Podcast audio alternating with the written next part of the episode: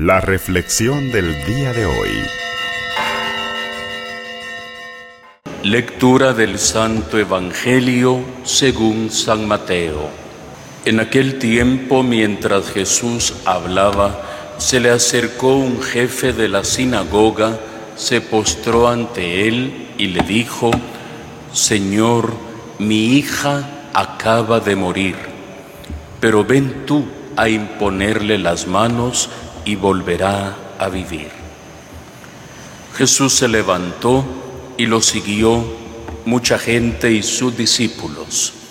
Entonces una mujer que tenía flujo de sangre desde hacía doce años se le acercó y le tocó la orilla del manto, pues pensaba, con solo tocar su manto me curaré.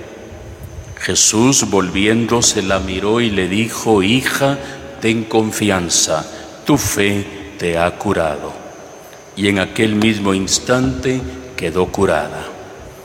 Cuando Jesús llegó a la casa del jefe de la sinagoga, vio los flautistas y el tumulto de la gente y le dijo, retírense de aquí, la niña no está muerta está dormida.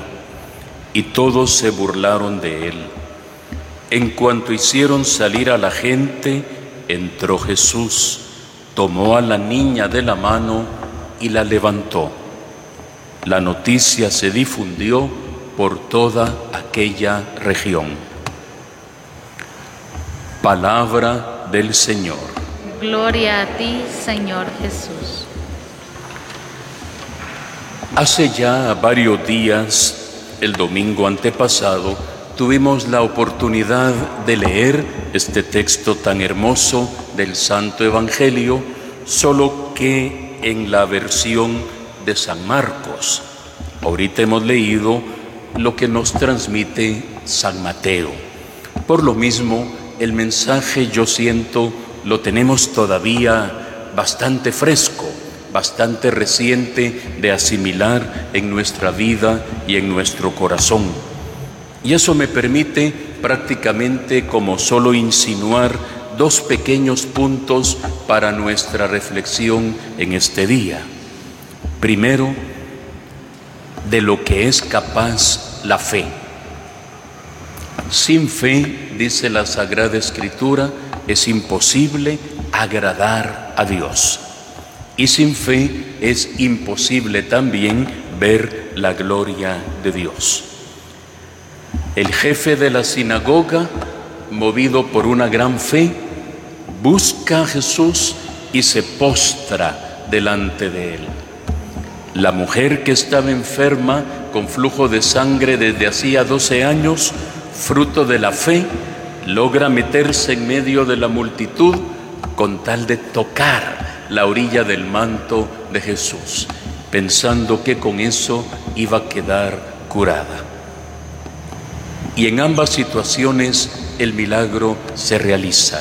La niña que estaba muerta vuelve a la vida y la mujer que estaba enferma recobra la salud.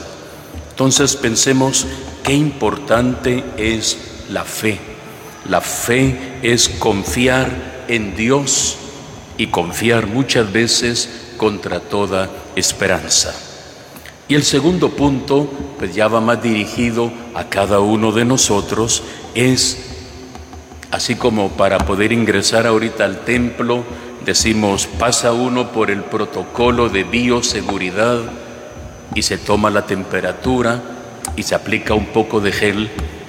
Si pudiéramos ponerle un tercer dispositivo a nuestros aparatos que pudieran medir la fe de cada uno de los que ingresamos, ¿cuál sería el resultado? ¿Cómo marcaría ese termómetro fiducial, ese termómetro de fe, nuestro actual estado de confianza y de fe en el Señor? Digo esto para que sea un estímulo para que cada día podamos crecer en la fe como un día los apóstoles mismos le dijeron a Jesús, Señor, aumentanos la fe. La fe la recibimos como una semillita el día del bautismo y puede y debe ir creciendo a lo largo de nuestra vida. Si ahorita todos los presentes, repito, nos hicieran un examen, nos pusieran un termómetro frontal para ver nuestro estado de fe, ¿cuál sería el resultado?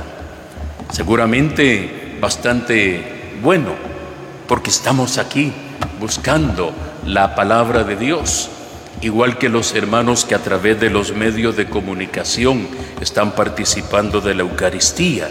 Si no tuvieran fe, estarían conectados en otra red social o estarían viendo otro canal de televisión o estarían sintonizando otra emisora. Solamente por la fe es que uno es capaz de decir, estoy participando, no aunque sea virtualmente, estoy participando virtualmente, realmente de la Sagrada Eucaristía. Pidamos hoy de todo corazón al Señor, que nos aumente la fe. La fe es lo único que nos sostiene aún en medio de la adversidad. Que el Señor nos aumente esta fe para que podamos también nosotros ver la gloria de Dios. Que así sea para todos nosotros.